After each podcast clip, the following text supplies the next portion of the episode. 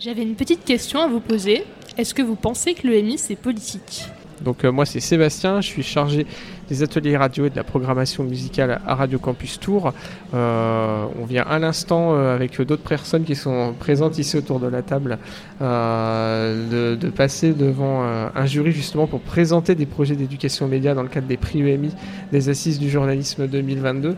Donc à ta question, je vais répondre oui, parce qu'à partir du moment où on, forme des, personnes ou du coup, où on aide des personnes en tout cas à se glisser dans la peau d'un journaliste d'avoir une démarche qui est euh, profondément citoyenne, puisque la démocratie, ça repose là-dessus, sur le, ce concept que euh, pour que les citoyens décident, euh, on part du principe qu'ils sont bien informés, donc ben, des citoyens bien informés qui eux-mêmes vont chercher de l'information, oui, c'est déjà faire de la politique quelque part, donc ben, voilà, je vais répondre oui. Eh bien, moi, je vais répondre oui aussi, forcément à la fois parce que, euh, évidemment, pour se faire une opinion librement et prendre des décisions librement et élire euh, ses représentants librement, il faut avoir les clés de l'information et pouvoir identifier une information fiable et juste et authentique. Et donc ça suppose d'avoir les clés.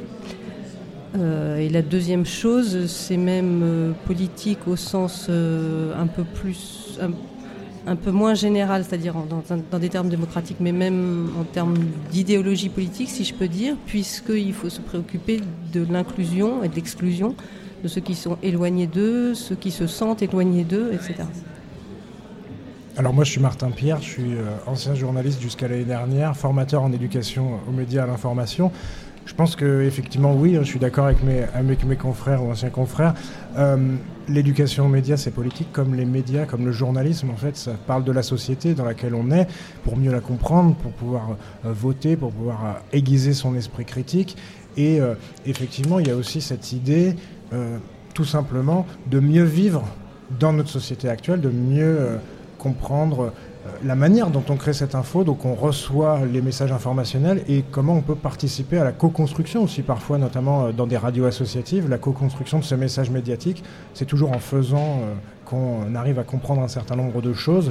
Et j'ajouterais aussi que ça peut être militant, parce qu'en fait, on a le droit tout simplement, euh, de faire de la politique comme ça. Il y a des militants euh, d'un certain nombre de couleurs et de partis euh, qui utilisent les médias. on peut aussi utiliser l'éducation aux médias en tant que militant au terme d'éducation populaire, où là, on va parler à tout le monde, on va parler avec tout le monde, et les gens vont parler, puis nous, on va finir par s'effacer aussi, parce que ce sera le citoyen qui prendra la parole. Et est-ce que c'est réellement le citoyen qui prend la parole librement quand c'est instrumentalisé par exemple par des politiques? Alors, qu'est-ce qui est instrumentalisé du coup L'éducation aux médias? Alors, l'éducation aux médias, euh, elle vit beaucoup de subventions, qui sont des subventions publiques, le ministère de la Culture ou le ministère euh, de l'Éducation nationale, euh, bah, comme tout un tas de secteurs de la culture. Donc, effectivement, si la couleur des gouvernements peut changer, nous, on peut se poser des questions sur la pérennité d'un certain nombre d'actions d'éducation aux médias, mais après, on en fait ce qu'on veut. Nous, on est assez libre en tant que pratiquants d'éducation aux médias de monter tel ou tel projet, d'arriver à viser tel ou tel public. Et donc je pense que euh, ce qui est intéressant, et ça on le voit dans euh, le petit manuel d'éducation critique euh, à l'éducation aux médias, c'est-à-dire de la friche, hein, c'est comment on peut pirater aussi de l'intérieur le système pour dire, bah oui, on va travailler les fake news, mais à notre manière, on va voir ce qu'on fait. En classe, on est seul devant les élèves, et c'est souvent eux qui nous disent si ça se passe bien ou pas. Alors on n'est pas là pour les brosser dans le sens du poil et toujours être d'accord avec eux, mais par contre on peut se laisser exploser un petit peu ce cadre-là. Et puis à partir du moment où euh, les, le tout à chacun, les citoyens se saisissent d'une liberté euh, constitutionnelle qui est la leur, donc qui est la, liberté euh, d'expression, la liberté d'information, à partir du moment où ils mettent le petit doigt dans l'engrenage, de fait, ils ne peuvent plus lui en retirer.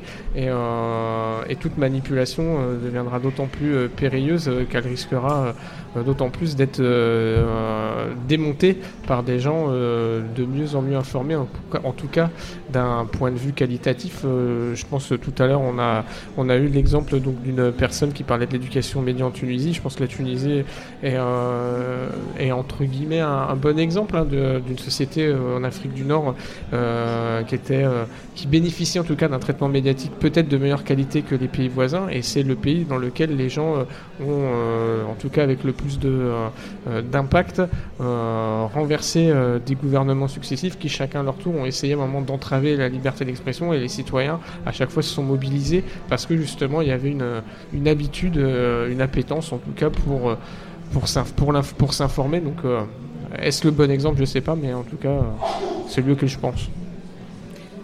Je ne sais pas ce que vous voulez dire par instrumentalisation. Ce qui me semble intéressant en effet, c'est que on ne fait pas de l'éducation aux médias dans un but de délivrer un savoir, un format de pensée. Effectivement, si c'est pour dire que tous ceux qui pensent pas comme moi sont des complotistes, ça pose problème. Si c'est pour dire tous ceux qui pensent que euh, euh, être anticapitaliste, c'est pas possible. Enfin voilà, je veux dire, ça dépend de ce qu'on met sous le mot lutte contre les fake news, lutte contre le complotisme, etc. Il me semble que l'éducation aux médias, c'est vraiment donner les clés, faire comprendre euh, pourquoi on peut facilement tomber dans des croyances qui nous conviennent. Euh, dans, des, dans des clichés et des, des, comment dire, des mécanismes de pensée un peu automatiques pour qu'on va avoir envie de croire euh, ceux qui pensent déjà comme nous. C'est vraiment apprendre à douter de soi, c'est vraiment euh, se former à l'esprit critique, c'est comprendre que si on s'abreuve qu'à une source, on ne peut comprendre qu'un seul point de vue. Enfin, c'est vraiment une démarche, apprendre une démarche, apprendre... oui, c'est ça, d'abord à se méfier de soi-même. Et se méfier de soi-même, c'est y compris quand on a le pouvoir, c'est bien de se méfier de soi-même, mais ça, on oublie.